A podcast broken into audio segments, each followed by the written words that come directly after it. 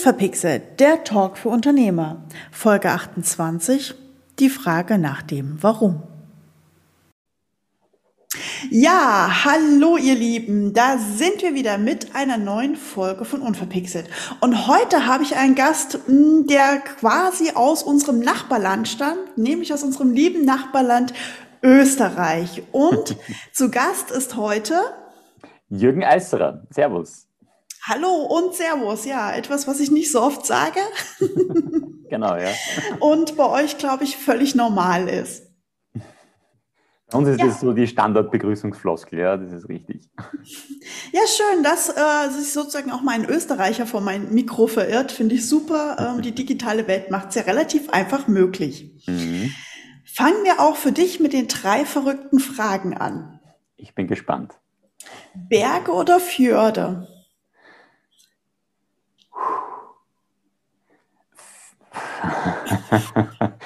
ich würde gern beides sagen, ja, weil als Österreicher ist prädestiniert Berge, aber aus Reisesicht und weil Reisen mein Leben bestimmt, sage ich eher sogar noch die Fjorde, weil sie exotischer sind. Okay. Mhm. Und ja oder nein? Ja. Okay. Das war sehr gut. Ja, wenn, wenn dein, ich sage mal so, dein Ja hat kein Gewicht, wenn du kein Nein kennst. Aber ich bin mhm. eher der, der die Ja-Seite des Lebens sieht, ne, wenn man so sagen möchte. Okay, und Plan A oder Plan B? Plan A, unbedingt.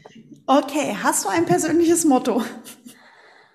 Ein persönliches Motto, boah, da gibt es so viele. Dann eins von den vielen. Äh, also wenn, ich, bin, ich, ich schwanke gerade zwischen Bruce Chatwin und, und Umberto Eco, weil sie einfach wunderbar kluge Sätze vorgeben. Aber ich halte mich eher an Umberto Eco, der sagt, wo es war, soll ich werden.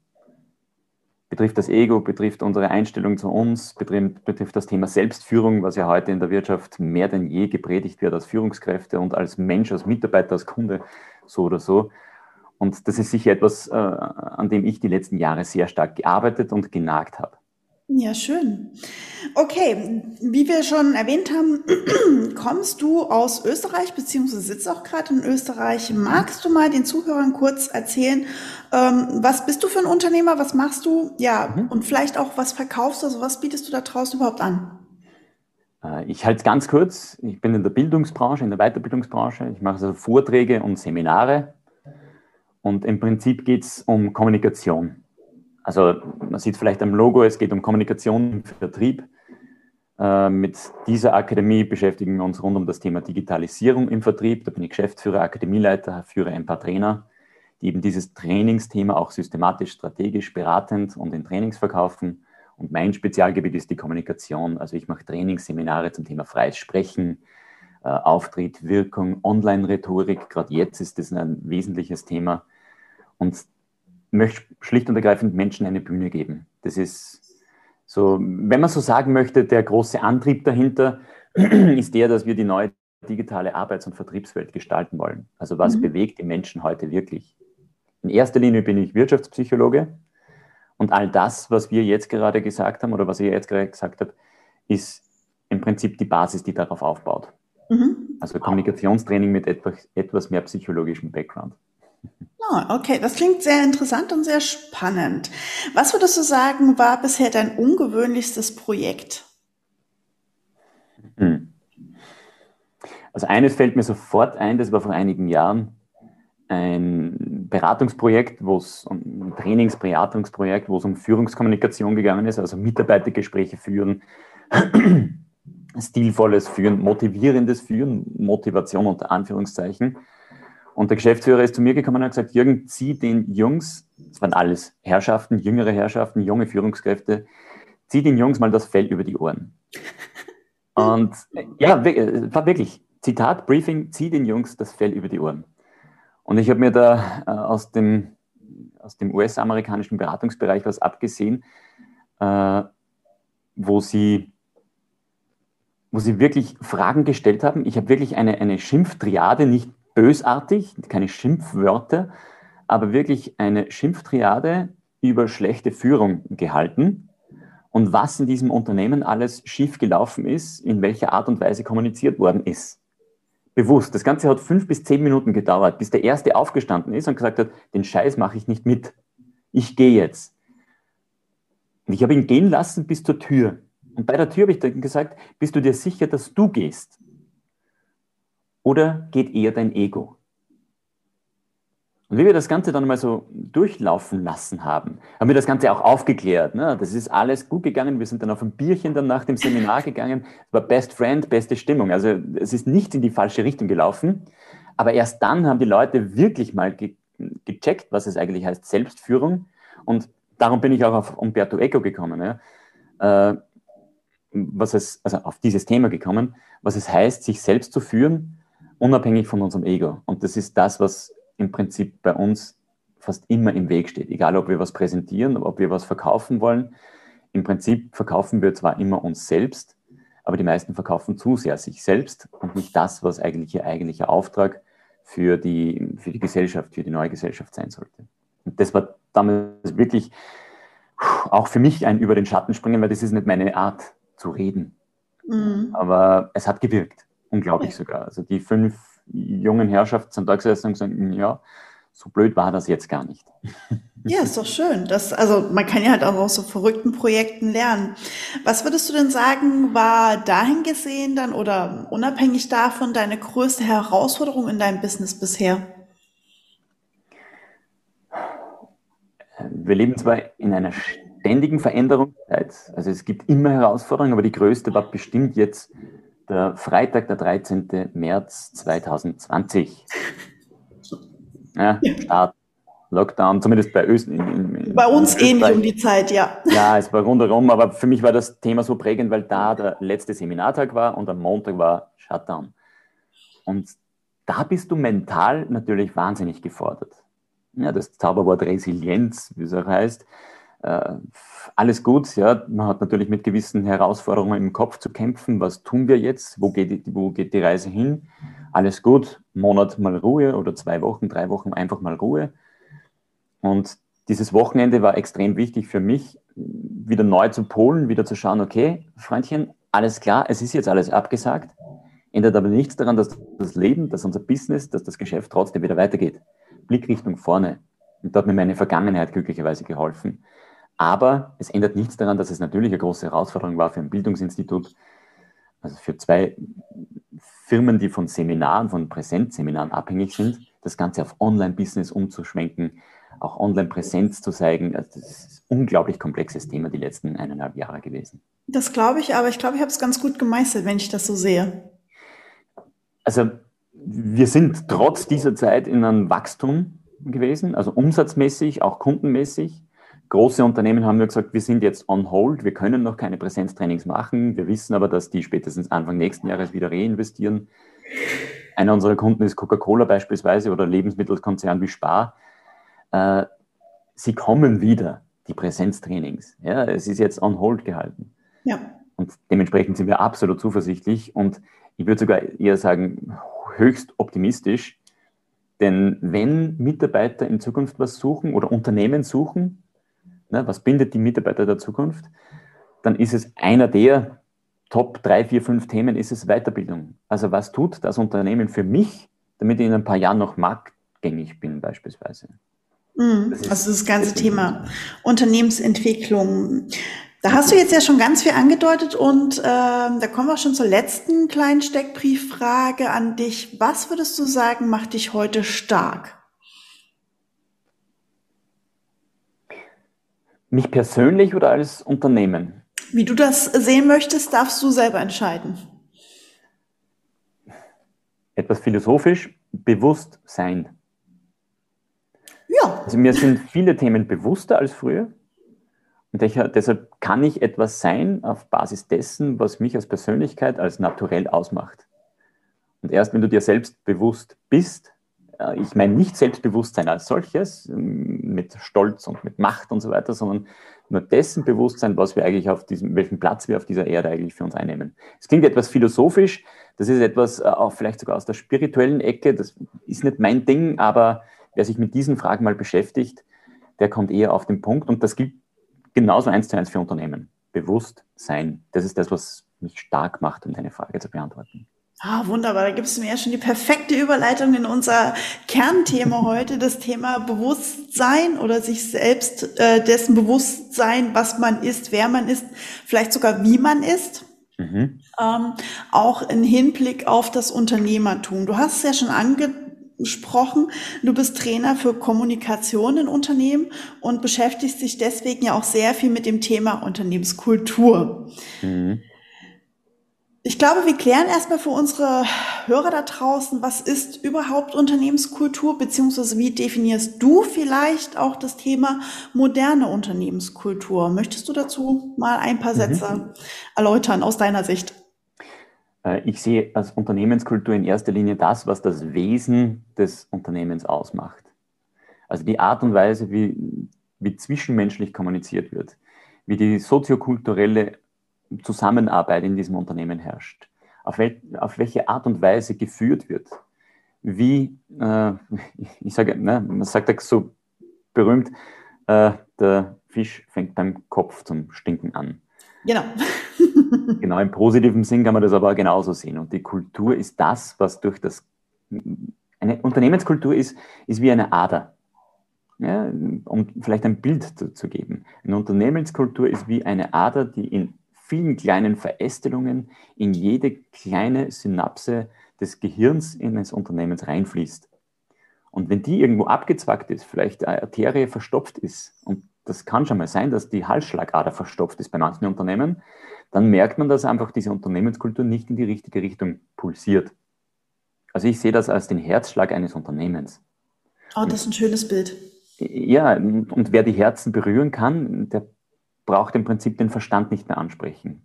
Also kurz gesagt, ja, es geht ja darum, dass wir mit Geschichten die Unternehmen und die Mitarbeiter der Zukunft binden können und auch die mhm. Kunden der Zukunft finden können.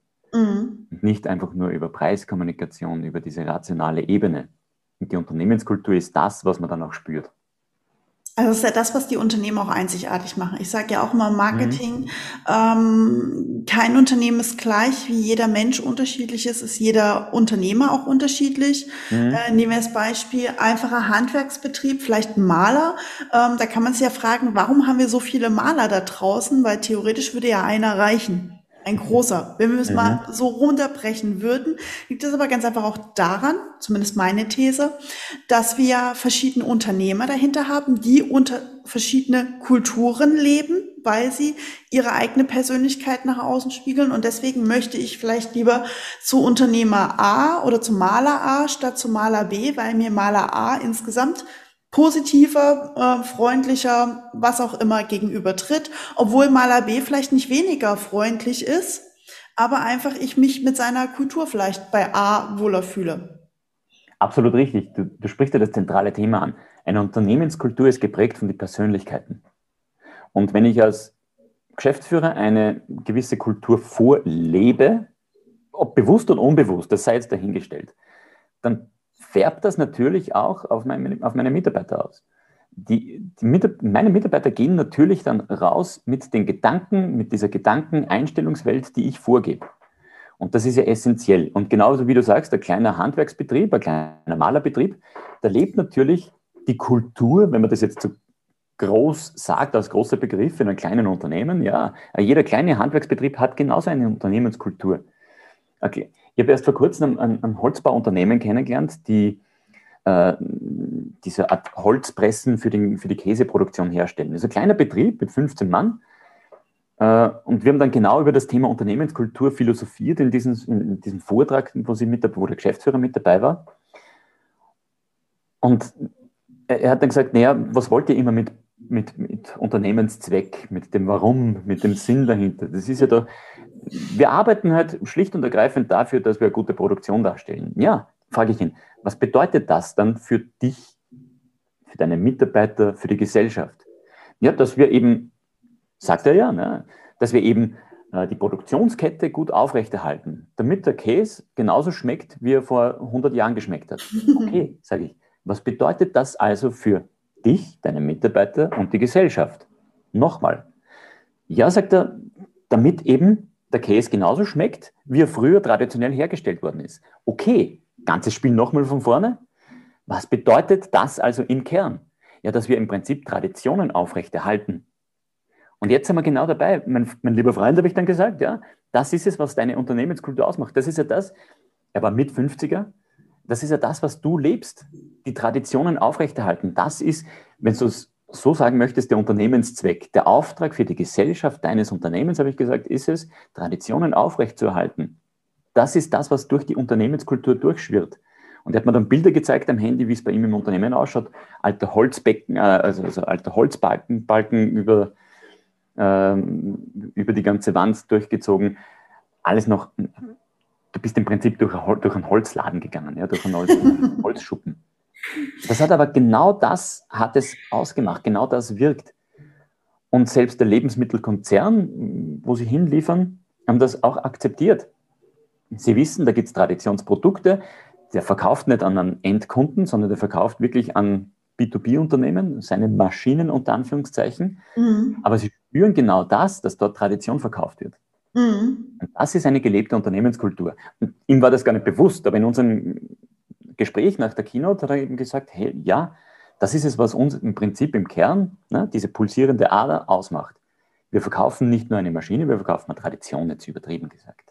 Ja, das ist ja das, was vielen kleineren Unternehmen ja immer schwerfällt, wenn wir Marketingmenschen oder auch Kommunikationstrainer oder überhaupt ähm, auch andere Speaker rausgehen und, und mit diesem Thema ja, was so auf den ersten Moment ja wenig greifbar ist, ähm, irgendwo mhm. präsent sind und das Thema Authentizität, warum, du hast es gerade schon angesprochen, Schrägstrich Unternehmenskultur, ist ja was, was gerade, finde ich, extrem ähm, durch die Medien geht und immer größer und immer wichtiger wird, gerade auch in den jungen Generationen. Also du kennst es ja auch, Generation Y heißt ja nicht umsonst Why, weil es ja von dem englischen Warum kommt.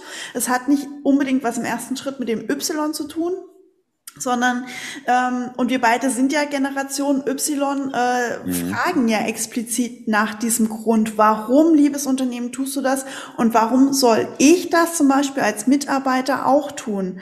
Also dieses Fragen nach dem Warum hat ja auch noch mehr Gründe und wenn ich als Unternehmen weiß, was mein Warum ist, ist es leichter, seine Mitarbeiter zu halten oder neue Mitarbeiter zu finden, oder? Weil du genau genau dann die Geschichten erzählen kannst, die diese Menschen ansprechen. Und es wird wichtiger denn je. Aus einer einfachen Überzeugung und aus, einem, ja, aus der einfachen Geschichte. Du brauchst ja nur mal zurückschauen. Vor 100, 150 Jahren, früh industrialisierte Nationen. Ja, wir wissen ganz genau, unsere Ur-Ur-Urgroßeltern haben noch 15, 16, 18 Stunden am Tag gearbeitet, sind mit 30, 40 Jahren verstorben, haben dann vielleicht eine Familie hinterlassen, die dann knapp an Hungersnot noch geschrammt ist. Kinderarbeit war tagtäglich. Das hat sich natürlich bis in die frühen 70er, 80er Jahre durchgezogen.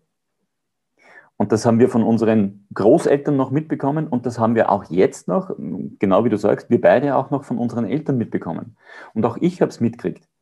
Mein Vater, also meine Eltern, ich bin der Sohn einer Gastrofamilie. Mhm. Meine Eltern haben teilweise 16, 17 Stunden ebenfalls am Tag gearbeitet. Und jetzt ist die Zeit, dass wir als, Gener als Generation Y und auch alle der Nachfolgenden, weil die haben wir das genauso noch mitbekommen, sagen, so nicht. Ich werde das so nicht machen. Genau das habe ich ja auch gesagt. Ich arbeite da nicht 14, 15, 16 Stunden, aber kein Schuss. Und genau das ist es, dass wir gerade in unserer Generation uns jetzt gerade wegbewegen von diesem Thema, ich muss machen, ich muss arbeiten, ich muss schaffen, ich muss buddeln wie ein Einser, wie, wie verrückt, sondern eher in die Richtung hin, was bewegt mich eigentlich? Und das ist genau diese Frage, diese, diese, dieser Entstehungsprozess aus der Frage Generation Y, warum?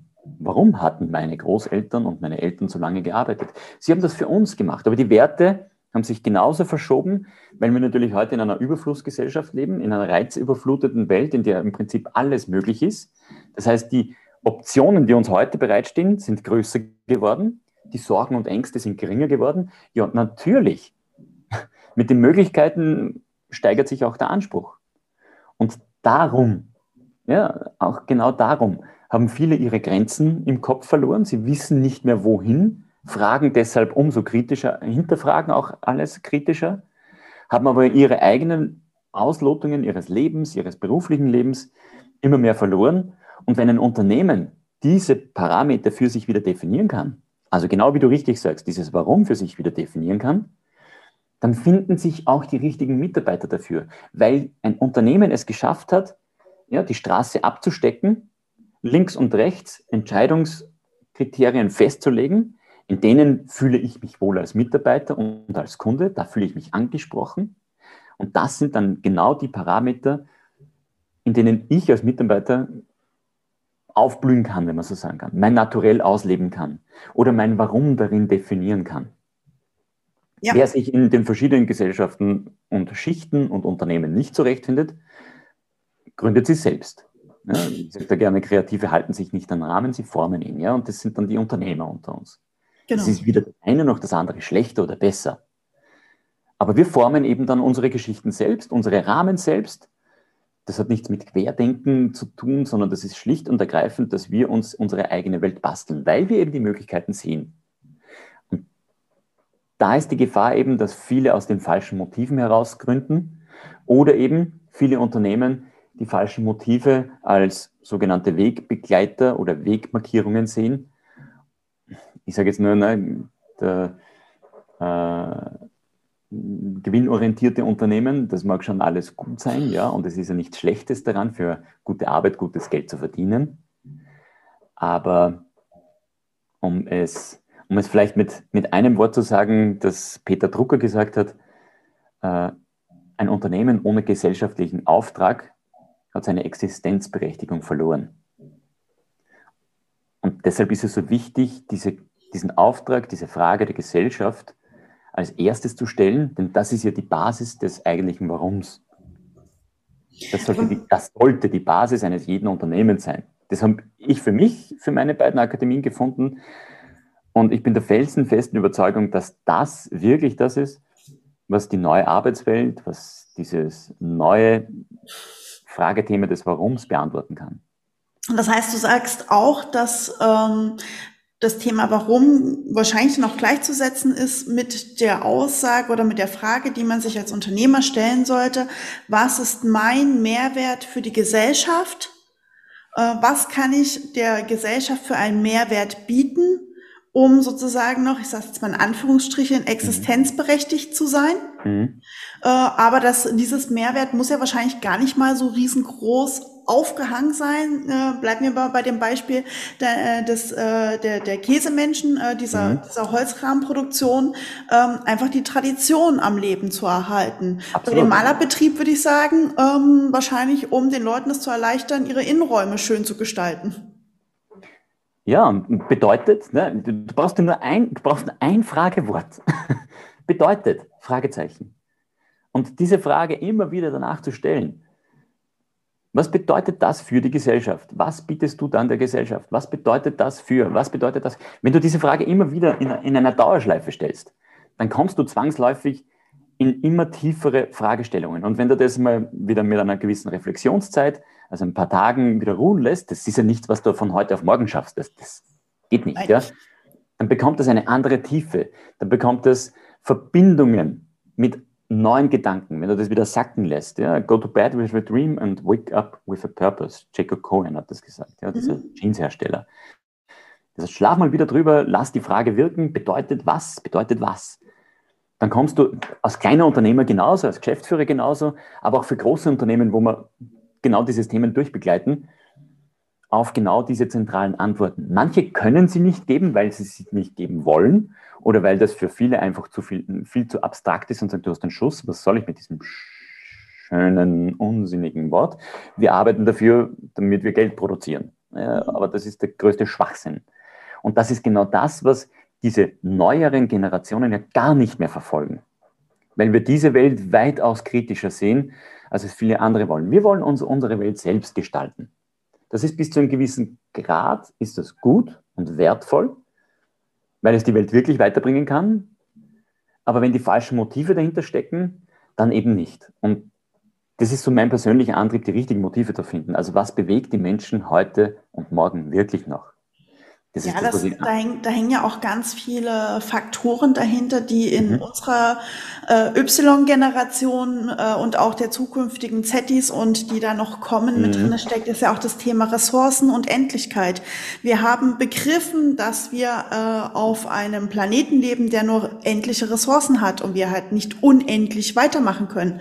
Das mhm. hängt ja auch mit dahinter, um ähm, zu sagen, bis wohin und mit welchen Möglichkeiten bis wohin. Mhm. Weil unendlicher Wachstum ist, auch meine persönliche Meinung, einfach nicht möglich. Das geht nicht.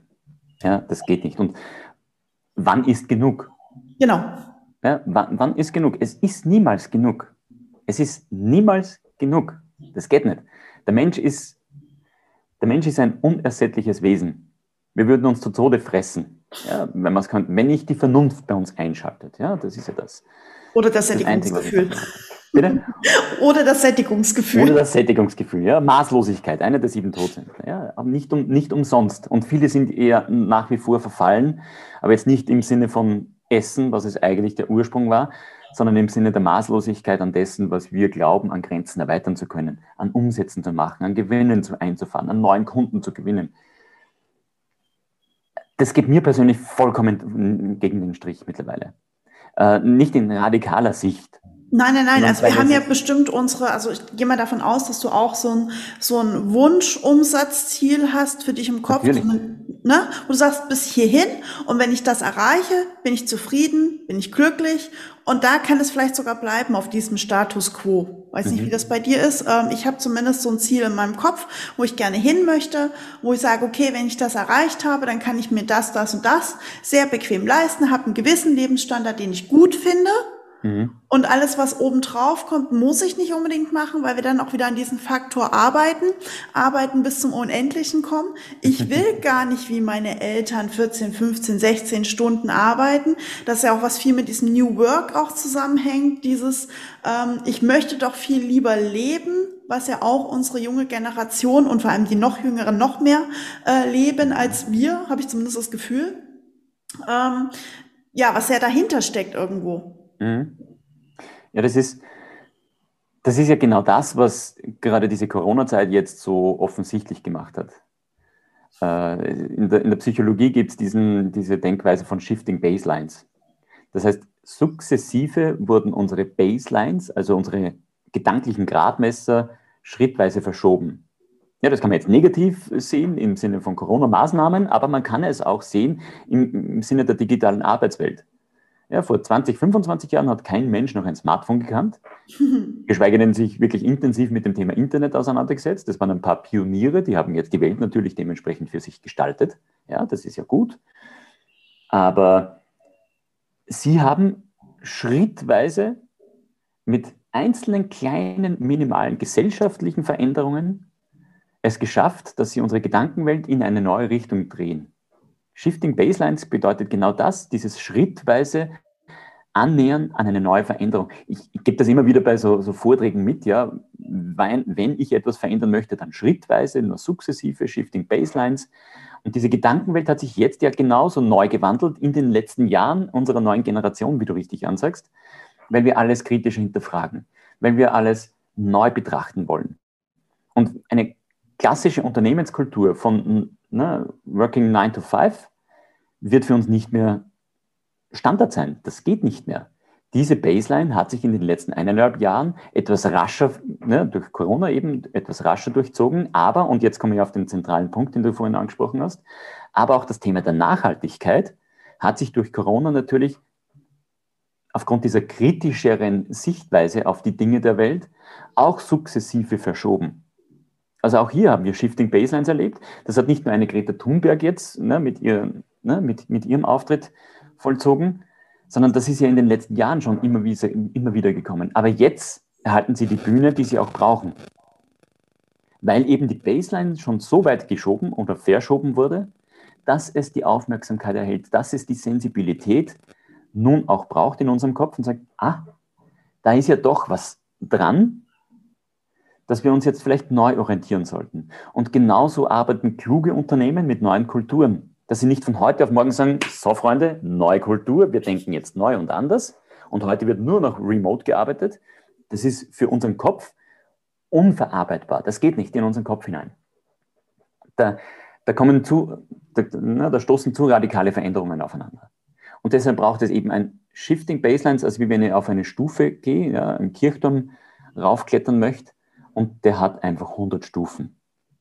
Und wir sind jetzt daran, na, und viele Unternehmen sind vielleicht noch bei den ersten zwei, drei Stufen, wenn es um Veränderungsprozesse geht, wenn es um neue Kommunikation geht, wenn es um die Digitalisierung im Vertrieb geht, äh, keine Ahnung, wenn es um, um, die, um das Erlernen neuer Fähigkeiten geht, äh, sind vielleicht manche gerade noch bei den ersten zwei, drei Stufen, die anderen sind schon bei der 20. Stufe, die anderen schon bei der 80. Stufe.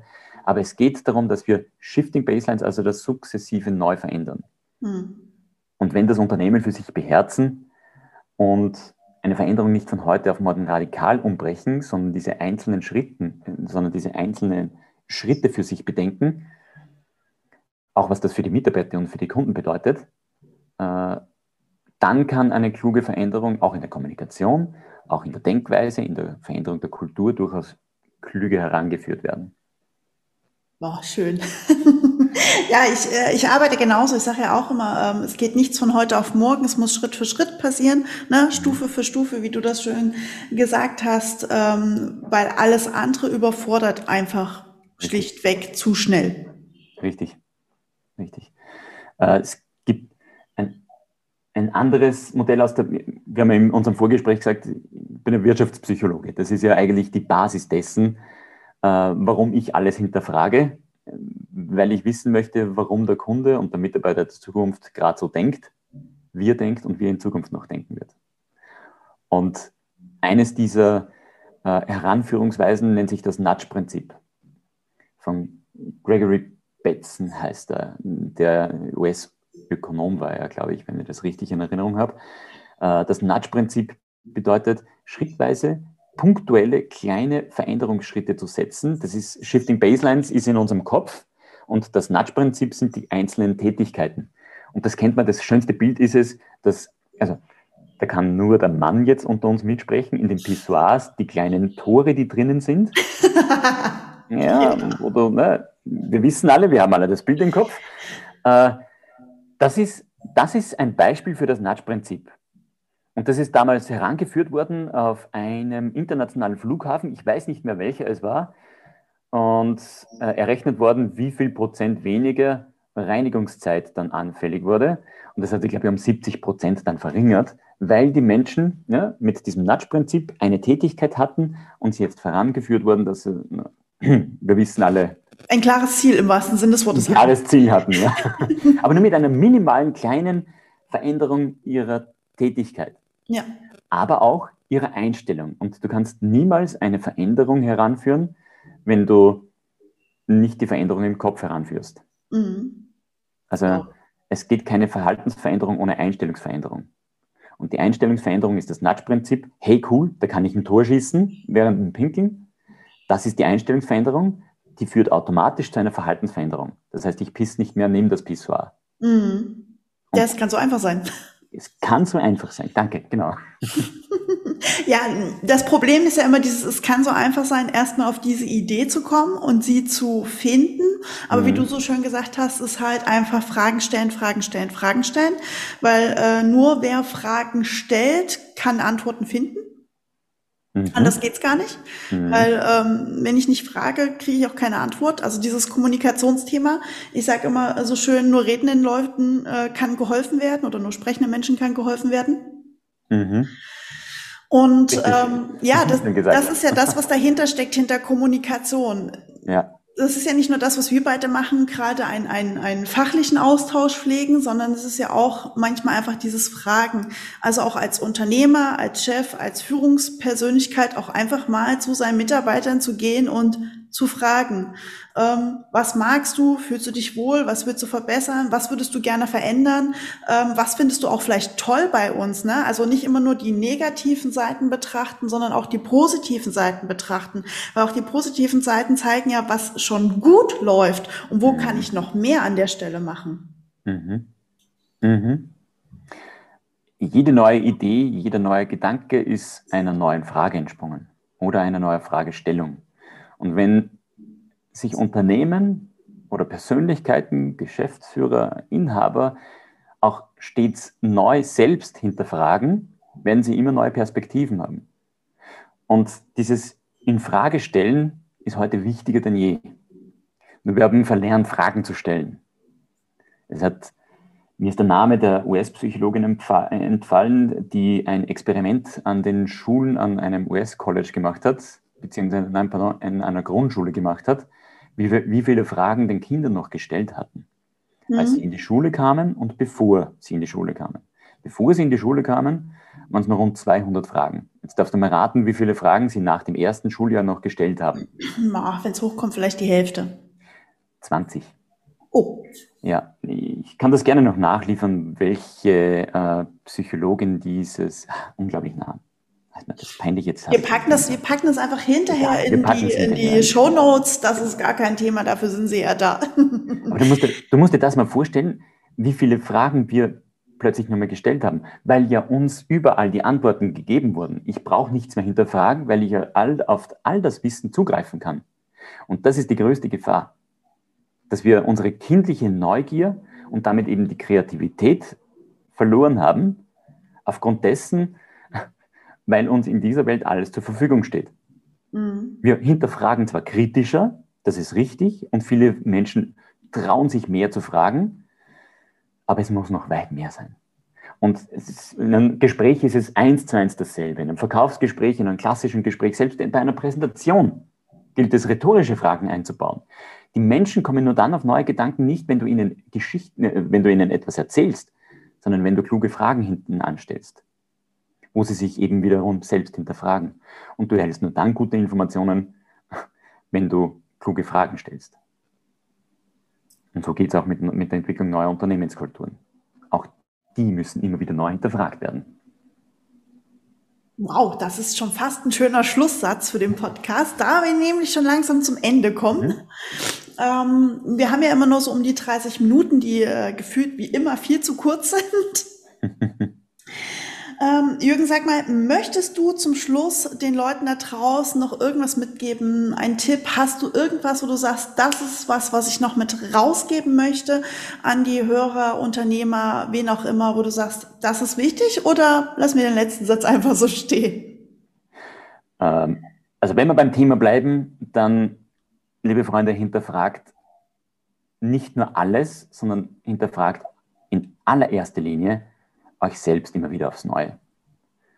Selbstreflexion ist meines Erachtens, gerade im Verkauf, aber im Business allgemein und gerade in der Geschäftsführung als Führungskraft, ist Selbstreflexion eines der existenziell wichtigen Themen, um sich selbst zu führen. Und wer sich selbst führen möchte, muss sich auch stets aufs Neue hinterfragen können. Punkt. Punkt. mehr, mehr möchte ich da nicht dazu sagen. Sehr schön. Das, das, wird den Rahmen sprengen ansonsten.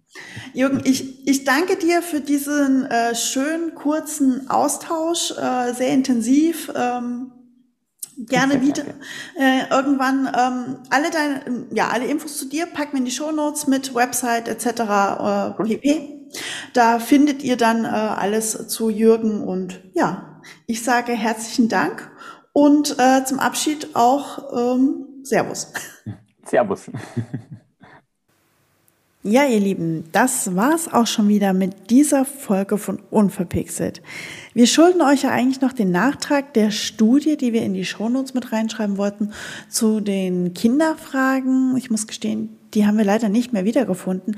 Allerdings ist es inzwischen wissenschaftlich nachgewiesen, dass Kinder zwischen 200 und 500 Fragen pro Tag stellen und äh, es gibt inzwischen einen durchschnittlichen Fragewert von ungefähr 55 Fragen pro Stunde.